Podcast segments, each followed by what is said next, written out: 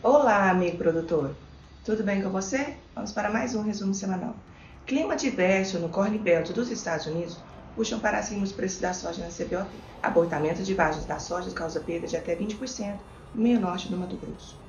O plantio de trigo na safra 2021 atingiu 80% da área prevista no Paraná, de acordo com o DERAL. Problemas na Colômbia podem fortalecer a cafeicultura brasileira. O cenário para o milho safrinha no Brasil já é consolidado em perdas na produção para algumas regiões do Brasil. De acordo com o IBGE, a safra agrícola 2021 deve totalizar um recorde de 262,8 milhões de toneladas, um crescimento de 3,4%.